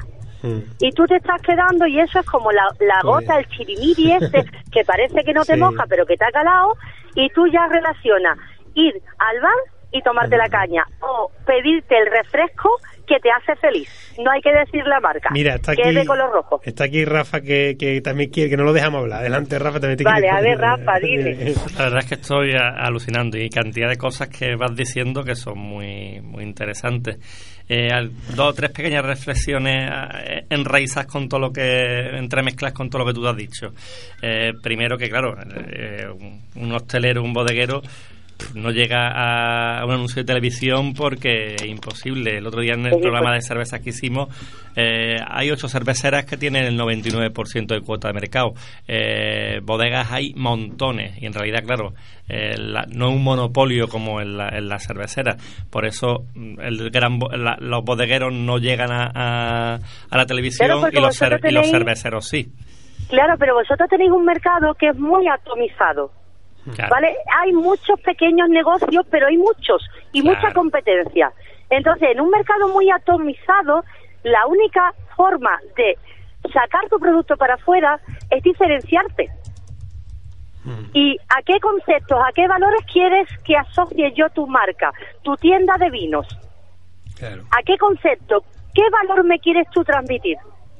Porque yo, por ejemplo, con mi marca Titaseo intento transmitir el valor de que soy una persona cercana a la que le gusta formar a otros. ¿Entiende? Entonces, yo quiero transmitir mi lado didáctico. ¿Por qué? Porque entiendo que si me hago entender con estos términos tan raros que hay en el marketing, la persona va a confiar más en mí porque me voy a poner a su altura. Estoy empatizando con mi público. Entonces, tú, por ejemplo, en tu en tu, en tu tienda, pues a lo mejor cabe una estrategia de coger a un montón de niños y hacer un concurso de dibujo. Claro, claro. Y, luego la, herramienta del vídeo, que el, pequeño el pequeño comerciante y el pequeño productor de vino eh, debe utilizar. Un ejemplo que el otro día Ifran y yo hicimos dos vídeos eh, eh, en Convino. los colgamos en nuestras redes sociales, en varias de ellas, en sus canales personales, los de Convino, los de la propia programa de radio, en los de tal. esos vídeos, Fran, los vio 20.000 personas más que cuando colgamos una foto. El último vídeo que hicimos eh, tiene un alcance en Facebook de sobre 6.000 personas y 3.000 visualizaciones. Eh, la, potencia que tiene un vídeo, Ana, y tú eso no, no, lo confirmarás, eh, es mucho más que la que tiene una foto o la que tiene una palabra, ¿no? Y te permite trabajar ese storytelling que te estoy diciendo. O sea, en el momento que tú te sacas pues el, el bodegón que te acabo de pintar ahora mismo, tu mujer cocinando un puchero o un potaje, ahora que ya llega el tiempo de que, o que parece que va a llegar el tiempo del fresco, que de momento no llega, pero que llegará, y al lado la copita de vino, porque eso, por ejemplo, era una cosa que era muy típica en mi casa, que cuando ya se estaba casi acabando la comida, mi madre cogía una botellita de vino, echaba una copita para ella, otra copita para mí y ponía una pequeña tapita con queso o con una tapita de la ensaladilla que acababa de hacer que estaba todavía templadita. Pero sin embargo esa imagen no la ha vendido ningún bodeguero ni ninguna persona del mundo del vino de esa imagen normal de familia normal tomándose la copa de vino, ¿no? La imagen que durante años se nos ha transmitido es la cena oficial con la copa de vino o el brindis con el cava. Claro, claro. Pero sin embargo, entonces, ¿qué hay que hacer? Pues hay que empezar a romper esa imagen del vino selectiva, que por supuesto que habrá vinos que sean buenísimos, unos caldos estupendos, carísimos y tal, pero que también hay vinos muy buenos que mm, con los que disfrutar de una tapa y potenciar incluso el sabor de, de, ese producto que te estás comiendo. De ahí de la importancia de los maridajes, de saber combinar un vino con otro, pero lógicamente tú sabes que la cerveza combina con todo. Claro, sí, o debe de combinar con todo. ¿Por qué el vino no puede combinar con todo? Que sí, que está claro que estamos hablando que en la cerveza no hay tantas variedades como del vino. Del vino hay muchísimas más variedades, más variedades de uva, muchas más variedades de blanco, de rosado, mm, de espumoso, ¿vale? Pero sin embargo, nos falta eso. Entonces, en el momento que tú empiezas a hacer una historia en torno al vino y el vino está ahí, llega un momento que el público dice, Contri, pues yo me, voy a probar el vino hoy, me voy a probar el vino hoy con este plato, que el otro día estaba Fran León que subió al Facebook y dijo que este vino pegaba con el bien me sabe, por ejemplo. O como el tema de cocinar. Toda la vida de Dios la gente ha dicho, cocinar con un con un tetrabrí. No, siente usted que con el vino tal, si usted le echa una reducción de vino de Aloporto, la carne le va a saber más rica. Y es que al vino se le pueden sacar muchísimas cosas. Muchísimo. Y yo creo que la propia bodega, como durante muchos años las bodegas han ido muy bien, eh, cuando, cuando Cádiz y sus bodegas, pues ellos se han mantenido y luego les ha faltado el, el reinventarse. Y yo creo que llega el momento de reinventarse en, en el sector del vino y creo que Fran, tú estás haciendo una labor muy importante en, este tema porque si a mí has conseguido ya que ya vaya experimentando cada además ya voy ya voy cuando voy a comprar y digo me voy a atrever ahora con esto y lo voy a probar y no sé cuánto. Y me has quitado ese y me has quitado ese miedo entonces yo ya veo el vino como algo normal. Y el, otro día unos amigos nuestros con los que salimos que ella es de pedirse cerveza pues el otro día bebió bebió vino. Pues tú ya has conseguido que dos personas bebamos vino, o sea, que yo ya no beba tanta, tanto refresco de cola del que a mí me gusta y que mi amiga, que nada más que bebía una marca de cerveza, el otro día bebiera conmigo un, un, vinito blanco que nos tomamos con un marisquito. Entonces, eso se consigue. Y si lo haces en vídeo, lo vais a conseguir los dos. Entonces, hay que pensar qué estrategias son las que hacen que cuando yo vaya a la tienda de convino, por ejemplo, o cualquier otra tienda, hmm. yo me siento identificada con esa tienda. Y yo tenga que entrar a comprar allí. ¿Entiendes? Porque me siento identificada con sus valores de marca. Hay que trabajar eso. Me tienes que perdonar, Ana, porque es que ya no el de control ya se sale de la pecera. Que tomamos nota, lo vamos a compartir, te llamamos en dos semanas y vemos los resultados y, y, y, te soltamos la batería de preguntas que tenemos aquí, una serie de preguntas que se nos han quedado en el tintero. Y ya empezamos ya que la gente vaya mandando los enlaces para que vayamos haciendo el análisis y podamos comenzar el año con una buena transformación digital. Ana, muchas gracias por tu tiempo y por atendernos como siempre. De nada y espero que se anime mucha gente de verdad a ah. este diagnóstico, que creo que, es una oportunidad para ellos bastante buena. Y si este diagnóstico sale bien, hablaremos de otros proyectos para ir dotando al programa de más contenido, ¿vale? Te llamamos, te llamamos en 15 días para cerrar el año bien 2.0. Venga, perfecto. Un beso muy fuerte a los dos. Gracias. Hasta, luego, hasta ahora, hasta luego. Just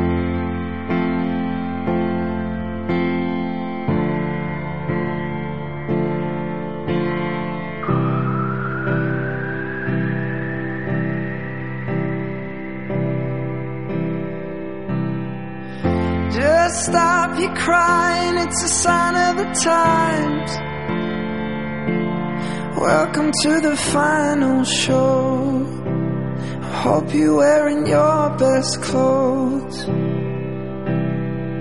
You can't bribe the door on your way to the sky. Bien, Raúl, ¿el vino te está gustando? El vino cada momento. Bueno, espero que te guste, ¿no? Como dijiste que estaba un poquito cerrado, yo Sí, digo... estaba cerrado y ahora mismo me estaba comentando aquí el amigo Rafa que, bueno, que na- la evolución de su vida y de su exposición a- al oxígeno después de esa botella, pues empieza a aparecer toques de regalí, toques mucho más caramelo e incluso el balsámico se ha quedado en un segundo plano que antes destacaba muchísimo.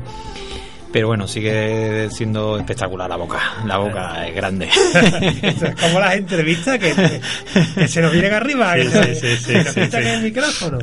Muy bien, muy bien, yo me alegro. La verdad es que es un vino muy carnoso y lo sigues bebiendo y lo sigues disfrutando. Y el retronasal, eh, muy. Yo, fíjate, yo al pronto, cuando tú has dicho lo de cerrado, no lo he notado tanto. Sí, lo, lo, lo he, lo he visto muy Estaba más bien un poco fri- frío, pero eso era culpa mía. Vaya dos, vaya dos. Bueno, eh, ¿quién es Raúl de los Santos? ¿Quién soy yo? Eh, una gran pregunta. la verdad es que... Ya a ir más de la pregunta. El comodín, el ¿Qué comodín. va? Mira, la verdad, Fran, que nos vemos mucho, casi nunca hablamos porque siempre vamos los dos, cada uno con nuestra, con nuestro carrito o con nuestro perrito piloto, ¿no? Siempre. Pero bueno, yo por suerte, ¿quién soy yo hoy? ¿no? Me gusta mucho hablar del momento actual. En el momento actual, pues estoy haciendo lo que me gusta, es el fruto de muchísimos años de trabajo, de una cadena muy constante, siempre en el mundo del vino, he tenido grandes maestros, afortunadamente, hoy somos competencia además de amigos, y bueno, también son clientes. ¿Y quién es Raúl de los Santos? Pues mira, creo que soy el legado que dejó mi padre al final, porque mi padre fermentaba mosto en el local que actualmente está mi, mi tienda. En Mairena de Jarafe, muy cerquita de aquí de los amigos Edu Es decir, Isma. que ahí eh, había aroma a levaduras, mm, ya no sabía de qué. Ahí me crié y bueno, pues quizás soy el encargado de continuar aquella labor que mi padre no culminó. Y hoy estoy aquí feliz y contento. Naciste entre, entre fermentaciones en un lugar como Mairena, como en otros muchos grandes lugares que había en la provincia de Sevilla, que la gente no hay personas que, que bueno, tú eres un tío joven, que, que no, no se dan cuenta en conciencia de tantos vinos que se fermentaban dentro de la provincia de Sevilla, que parece que, que ahora mismo viene una más que llegan cada de 6, antes eran cada de 12, ahora eran cada de 6, pero que aquí se había muchas muchas y tu padre era uno de los que trabajaba y de los- removía Ahí, ahí. fermentaba sin reloj de temperatura sin control Sin nada. Pero sí te puedo contar una anécdota, Frank, que quizás es lo que me enganchó o lo que me hizo seguir estudiando y aprendiendo todos los días hasta este momento que estamos aquí con este vino que nos va a volver loco. Con esa nariz y esa complejidad ¿no? pues te puedo contar que el local es muy curioso porque estaba, estaba originalmente era un garaje literalmente y bueno tiene una, una termodinámica bastante agradable. Es muy un local muy fresco es una planta baja el suelo era de cemento cemento bastante de bastante capa y entonces había una piscina, una alberca, ¿vale? Que estaba la alberca ubicada en la zona eh, sur, o sea, perdón, en la zona noreste. Entonces, esa zona del local era mucho más fresca y además tenía una ventilación con la piscina directa. En la fecha que aquí tenemos la vendimia, en agosto, las, los seis bocoy, ¿no? porque eran bocoy, Bocoy. seis o ocho bocoy que se fermentaban en esa zona, terminaban de fermentar como unos 3-4 días más tarde que los que estaban en la orientación suroeste. ¿Eh? que eran otros 8 o 13, ahí llegaba hasta 13 barriles. Y entonces la gente era muy curiosa porque siempre querían los barriles, de- el mosto de los barriles del lado izquierdo del local, ¿no? de la entrada actual. de la entrada Y era porque es la zona más fresca. Hoy en día es donde almaceno todos los vinos. Claro, es lo que dice- La zona izquierda, ¿no? También es verdad que hoy está climatizado. En aquellos tiempos que ya era yo un moco, pues no había no había ningún tipo de climatización.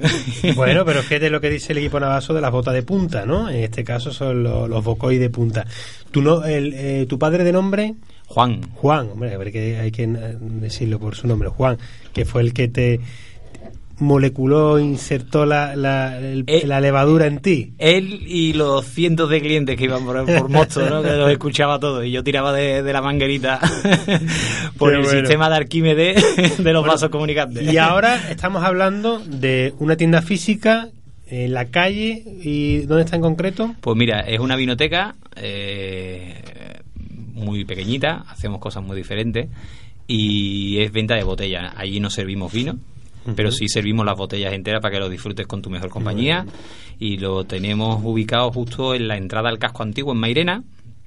en la avenida de San Juan, en el número 18. En la misma avenida. En la misma, exacto, la entrada al pueblo. El, ahí surge el contacto de Raúl de los Santos, en principio, eh, porque ahora eres un distribuidor. Pero en aquella época surge, empieza haciendo la célula la tienda y ahora después montar el distribuidor. No, ha, habido muchísimos planos. Eh, yo después de después de la historia de mis padres y tal, aquello se termina convirtiendo en un bar y tal, se cierra. Yo en todo eso había hecho muchos estudios en el mundo de la sumillería y, en fin, con muchos como Carlos Falcó, eh, Isabel Mijares, etcétera, etcétera. Y bueno, después de esa formación, por casualidades del destino, pues tenía la amistad con Pachi de, la Tierra. Hombre, claro. ¿eh? Y empiezo a trabajar con él. Estuvimos seis años cabalgando juntos eh, cuando aquella empresa nacía. Yo, por suerte, estuve ahí de su mano. También aprendimos muchísimo juntos y hicimos crecer un negocio que hoy en día, bueno, quizás sea de los número uno en Sevilla y en aquel momento pues era un buen nido de cultivo para seguir aprendiendo y creciendo. me centré ahí, después vino la competencia de Pachi, que era Tierra Nuestra, que también fue un cultivo importante para continuar aprendiendo. Llevaba tanto los ciclos de formación como... ¿Viste en Tierra Nuestra también? Estuve también tres años en Tierra Nuestra. Ahí tuvimos un ciclo importante también de aprendizaje porque hacíamos muchísimos cursos de formación, incluso con la universidad, etcétera, con la Pablo Lavide. Y nada, ya después de probar la, la hostelería, la distribución, trabajé para una bodega también. Ah, ¿de nombre? De Pablo Mora Figueroa, Casalbor, ah, una historia una historia bastante particular. Y bueno, fue un estuvimos poco tiempo juntos, pero la verdad es que aprendí muchísimo, no de vino, pero sí de otras muchísimas cosas en cuanto a calidad humana. ¿eh? Una cosa interesantísima. ¿Cuántos años estamos hablando de, pues espérate que seguimos. que seguimos seis, tres, otros tres por otro lado. a Isabel Mijares hace algunos programas. Sí, sí, me acuerdo que me, me enteré de algo, me enteré de algo por ahí. Y nada, después, por suerte, pues estuve otros tres años con, con Martín Brasategui, integrado dentro del proyecto que se abrió en Sevilla, del Santo by Martín Berasategui, como sumiller. Y bueno, ya después de ver lo que es la restauración, y que ya la conocía de antes desde pequeño, pues decidí intentar aunarlo todo en mi único proyecto. Bueno, porque la restauración no te deja mantener esos pelos, ¿eh? No, no, Iba, yo, Martín, muy, iba, iba, yo muy guapo, iba yo muy guapo, repeinado, el perfil sevillano, ¿eh? qué, qué, Gomina incluida. Qué bueno momento lo de Santo, con qué ilusión, yo estaba entonces en Antares, con qué ilusión cuando se, se dio la noticia... La estrella. Eh, sí, yo llegué, eh, estuve comiendo ahí, en una de las mesas que tenía redonda entrando a la izquierda, la 21, Fran. La 21. No, no, y me acuerdo también. Y, qué ilusión, que porque era importante para la restauración de, Sevilla. Fue no un momento como el de ahora, yo creo que el de ahora es, ¿Qué, más año estamos hablando? Estamos hablando del final del 2009 mm. y, y, ahí fue noviembre del 2010 vino esa estrella que la verdad es que fue como... En ese mes llegué yo, en mes de antes, en octubre llegué yo a Sevilla. La estrella esa vino como yo creo más esperada quizás que el nacimiento de un niño. Fue todo muy rápido porque trabajamos intensamente a unos ritmos frenéticos con un equipo de profesionales brutal, eh, con Balta ahí como jefe de cocina, eh, Rafa Moya, Rafa Moya que era el metre que, que venía también de arriba de San Sebastián, como primer metre figura teníamos una chavala, bueno, chavala, chavala no, es de nuestra edad, pero bueno, somos unos chavales, coño, no sé, tenemos el espíritu. Con Nazaré como hoste, que también hacía una labor muy importante porque el sitio de moda en Sevilla va a, va a conseguir una estrella, esta gente van por la estrella directo, Martín Berasategui en Sevilla, ya sabes cómo es nuestra ciudad, cómo acoge las novedades esas rimbombantes pues nada, se vivió con muchísima intensidad y ella pues era la persona que cogía el teléfono y hacía el filtro ¿no? para las mesas. Eh, para conseguir ese trabajo no era un trabajo de número, de llenar muchas mesas, sino de hacerlo muy bien, hacerlo muy bien en cada uno de todos los comensales, sin ningún tipo de detalle que se perdiera. ¿Hasta qué año llegó, continuó ese proyecto? Yo de ahí en 2011 me fui. Con la estrella, tal como llegó la estrella, al poco tiempo yo decidí cogí un camino más, más bonito. que es este que tengo ahora. Pues Construí el mío propio y la Totalmente, claro, claro. Que mucho más feliz aún. Totalmente. fue una fue la punta, yo creo que, fue la punta de, de lo que Sevilla podía haber dado más en, en aquel momento, todo lo que fue el final del siglo pasado. Y ahí hubo pum, un vacío, hemos tenido un vacío de restauración, pum, de, de caída que precisamente de ahí nacieron pequeños proyectos como el del mercado de EMA, como estáis, estamos hablando con vosotros, empiezan a aparecer eh, nuevos proyectos como eh, la azotea, como nuevos pequeños pequeños nichos de una restauración completamente sin esas aspiraciones que, que era la cumbre de, la gastronomía y que de menos a más ya es que en día tampoco el, concepto de la estrella no era lo mismo de antes de ahora, ¿eh? que cuando hace 10 años se ha hablado de una estrella, ya eran palabras mayores, no incluso no se no se concebía, a mejor económicamente estaban más cerca que ahora, fíjate, pero no se concebía, era como un mundo ahí mucho más estratosférico para los sevillanos, de luego para aquí, para Andalucía. Bueno, eh, realmente yo pienso y sigo pensando, ¿no? Que el, el mercado en Sevilla tiene, o la oferta de Sevilla tiene lo que su público demanda, ¿no? Correcto, Mm, sí, sí, La sí. estrella aquella que conseguimos nosotros mm, con el cliente de Sevilla teníamos especial problema y nosotros hacíamos una labor educativa hacia el comensal. Nosotros Sí. teníamos que enseñar cuál era nuestro protocolo. Afortunadamente estaba abanderado por el nombre de Martín Berasategui, Mm. que bueno, que sigue siendo una institución, ahí sigue el tío dando el callo cada día como un máquina que es y consiguiendo cada día nuevo, nuevas cosas inconseguibles, ¿no? Y bueno, abanderado por este nombre sí fue relativamente fácil, porque el cliente venía dispuesto a lo que nosotros quisiéramos darle, Claro.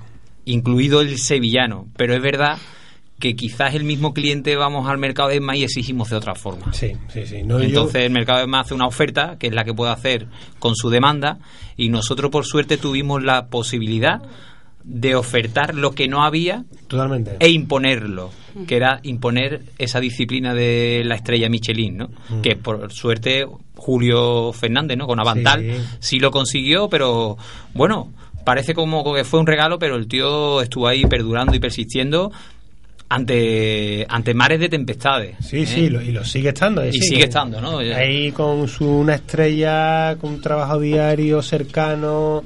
Y nosotros eh, lo hemos tenido aquí y la verdad que es encomiable el trabajo diario que hacen, hacen ellos. Pero a mí, a mí me gusta la, la musculatura, permítame ese ejemplo de la gastronomía actual.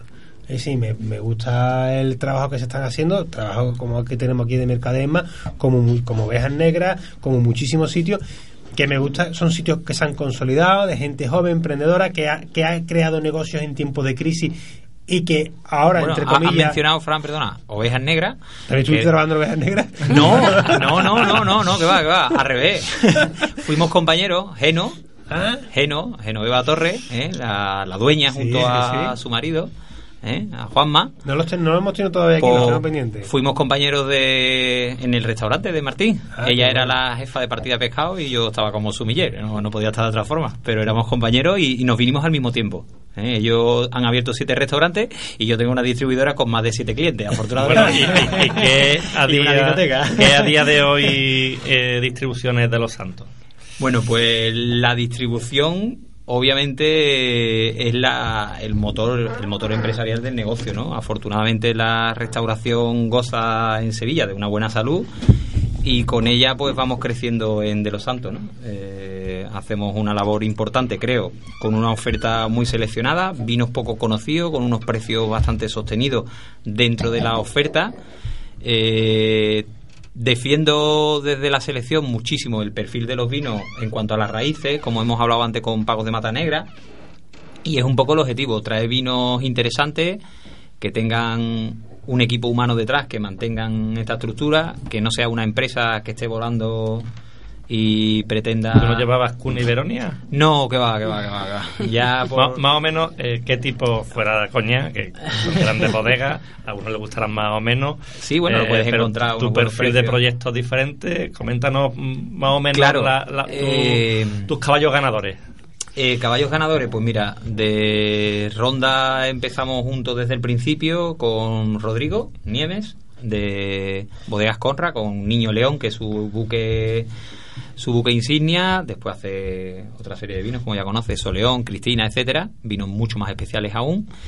Después si vamos, por ejemplo, a Rivera, pues Mata Negra, En los fantásticos verdejos hay una opción que está también conmigo desde el principio y que seguimos ese camino los dos de la mano con Palacio de Borno, que es uno de los grandes verdejos poco conocidos en Sevilla, por suerte, porque sí que es verdad que lo tenemos en las buenas mesas, no todo el mundo lo puede disfrutar.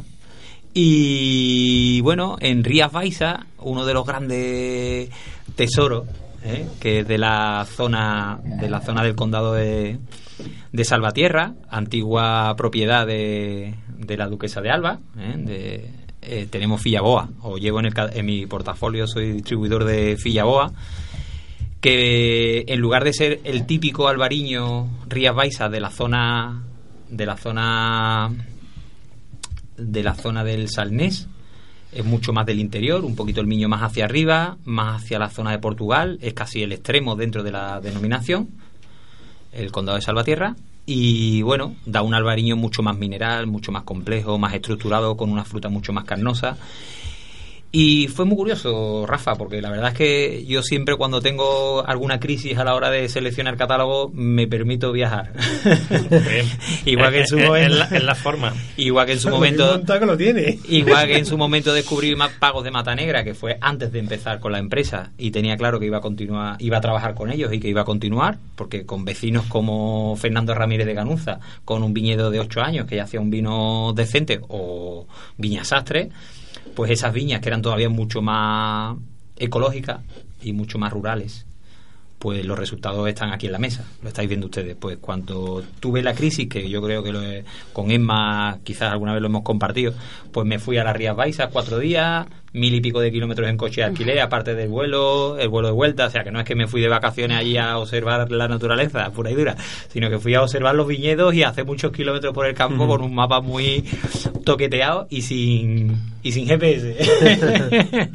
Entonces, bueno, buscando viñas, al final encontré que lo que ya tenía en el portafolio era lo mejor. Bueno, la semana pasada eh, tuvimos aquí un proyecto tuyo, eh, de Mendoza, también muy particular, por lo menos el vino que, que tuvimos la suerte de catar. Sí, la verdad es que Castillo de Mendoza igual, Rioja, pues cuando abres un portafolio a la en la distribución a un cliente de hostelería, le hablas de Rioja y te dice, no, más Rioja no, por favor, mm. quiero otra cosa.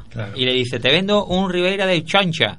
Y la gente, ay, eso no lo conozco yo, eso es bueno. Eso, joder, coño, que Rioja tiene 70.000, 77.000 hectáreas de viñedo, que llevan más de 125 años haciendo vino tinto, que tienen la escuela de Burdeos, que tienen la escuela de los grandes del mundo. Joder, coño, Rioja es Rioja. ¿Que hay vinos malos? Sí.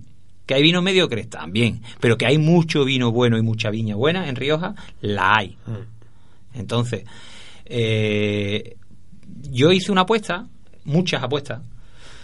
Tú sabes muy bien las apuestas que yo he hecho, pero las contamos aquí en la radio pero hemos ido variando porque los tiempos cambian y en la vida hay que cambiar con los tiempos y también las empresas cambian, los impuestos, todo cambia y hay que ir viendo. En el mundo del vino la gente piensa que el negocio del vino es algo rápido.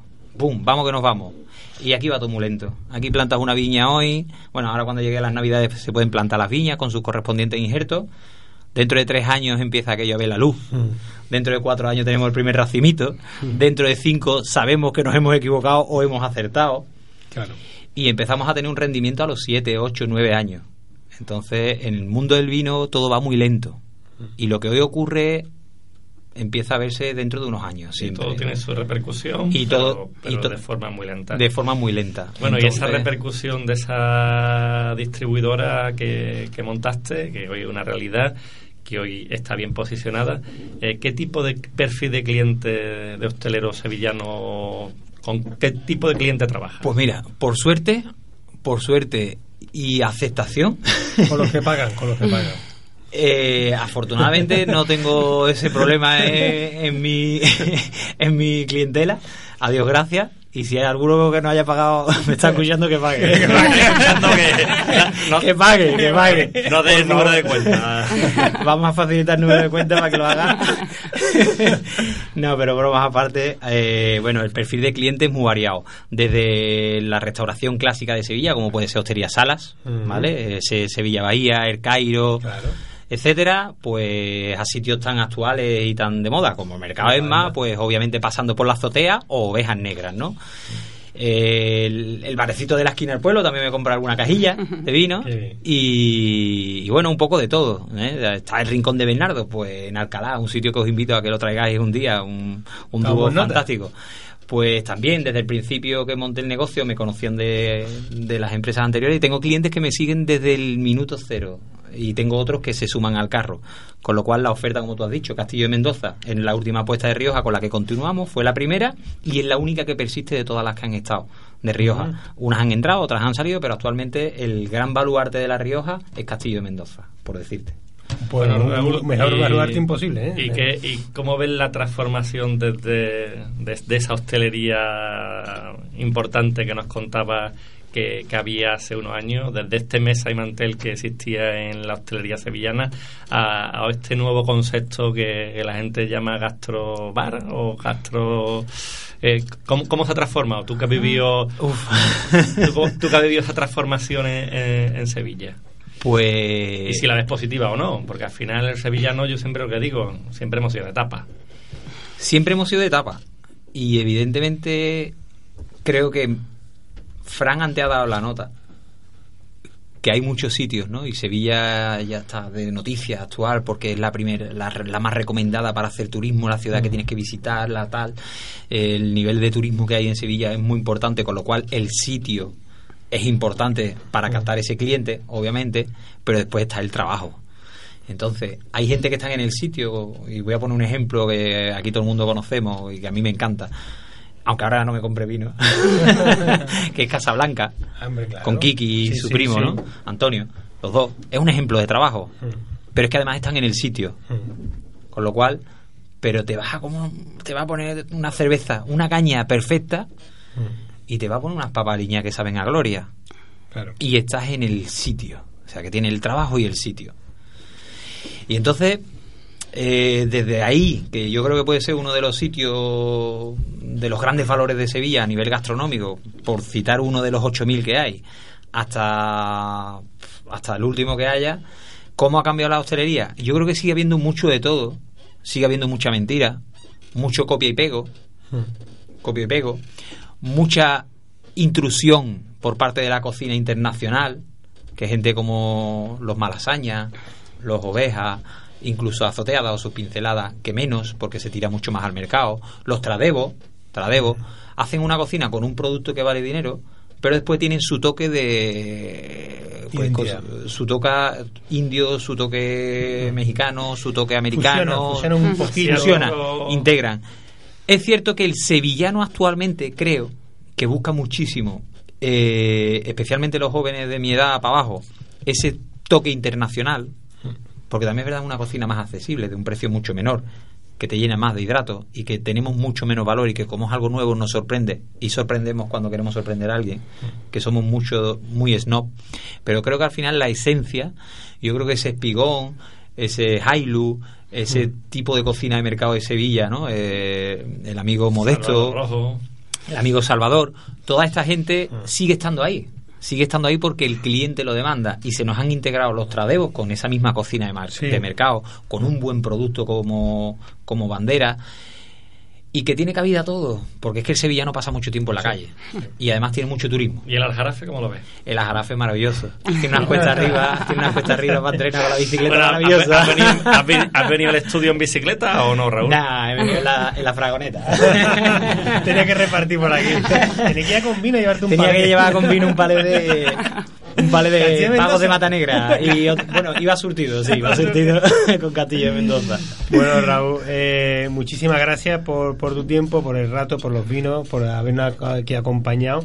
Que nos llevaríamos, seguiríamos hablando, pero como esto es el reloj que marca las horas, nunca mejor dicho, el vino ya se está acabando, no te quiero decir nada. Has vino corto con una K de 6, tengo que tener una cadena de 12. Pero que teníamos muchas ganas de tenerte aquí y bueno, y de que yo creo que muchos que nos hayan escuchado pues van a conocer algo más de Raúl que a veces pues no, no se sabe. Detrás de, nosotros hay un gran trabajo. Siempre, yo siempre lo comento muchas veces con Rafa. Rafa un intruso que estaba haciendo, estaba en fontanería, ¿no? Estaba antes, ¿no? Algo de, ah, algo de, algo de campo, algo de campo estaba en el campo. Pero es precisamente eso. Yo creo que a fuego lento eh, nos lleva a esta mesa a encontrarnos, a compartir, a tener una tertulia, a, hablar de las viejas glorias de esa Sevilla de, entonces, de mantel que sigue estando, que ya me pasa como tú, a ti se te ha visto el plumero, yo tiene el pellizquito de, de que has, nacido con, como se suele decir, con, la campana, ¿no? Yo me acuerdo de la campana, eso es algo que, que cuando doy clase digo, no una campana es lo del, como lo del microondas que se utiliza para que no sarte, pues si queréis enamorar a vuestra pareja, le calentas la comida en el microondas, pero le pones la tapadera y se la mantienes, ¿no?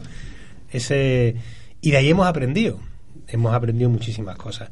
Los vinos también han aprendido, afortunadamente, ¿verdad, Raúl? los vinos. Adiós, gracias. Han, están han vuelto a, saber a tierra, ¿verdad? Que antes nos llegaban vinos excepcionales, pero todo nace en las raíces, en la mm. historia. Cuando abrimos una botella de 30 euros, hay gente que dice, ¿Por qué un vino vale 50? ¿Por qué un vino vale 100 euros? Estás comprando un trocito de historia para crear un momento único. Y estás pagando por ello. Que parece que no, pero los vinos que bebíamos a finales de los 90 se elaboraban en los 80 y los 80 fue un año muy industrializado. Muy industrializado. En cambio, los vinos que estamos bebiendo ahora en el 2017 se han elaborado eh, a principios del 2000 y ya tiene otra identidad. ¿eh? y el Tú como sommelier ves perfectamente, ¿sabes? Las, las, narices y las bocas de los vinos de hace 15 años no tienen que ver con lo que tenemos Y el crecimiento a nivel formativo, eh, infraestructura en las bodegas, el control de las temperaturas, afortunadamente, el conocimiento de que todo mm. nace en el campo. No todos hacen vino en el campo, mucha gente hace el vino en la bodega, mm. ¿eh? pero los vinos auténticos que nos gustan a ti y a mí, nacen en la viña. Y eso es historia. Nacen, eh, con levaduras salvajes, como las que, que, tú bien conoces. No, recordar que en la avenida de San Juan está nuestra querida amiga María, ¿no? María, efectivamente. Eh, y en el 622 1800 16 podéis encontrar a, a María en Vinoteca de los Santos. Bueno, pues vamos a ir cerrando. Eh, muchísimas gracias a los dos, a Eduardo y a Inma. Gracias a vosotros. Inmaculada, Inma, ¿cómo te llamas? Inma, Inma. igual que mi hermana, Inma. Inma, que no es más. Inma. que no es más. Sí, esa es la primicia que hemos dado, que no es Inma, que es Inma. Tomen nota. Tomen nota y vayan y disfruten, y ya saben, en las Navidades, el día 20 el 23 perfecto porque es sábado que pueden comprar y si no el 24 y el 31 por la mañana ¿para qué se van a molestar a hacer? si tenemos aquí en Mercader Raúl, que muchas gracias por, por, tu tiempo, por traernos los vinos y por tu trabajo. Gracias a ti por, contar por Lo que tú, y por lo que tu carrera profesional la aporta al mundo del vino dentro de la provincia de Sevilla. Muchas gracias a ti. Eso es importante. Muchas gracias. bueno, Rafa, nos vamos. Nos vamos. Que nos vamos a poner chaquetoncito, que hace un poquito de fresco. bueno, pues la semana próxima más vinos y gastronomías en Gourmet FM.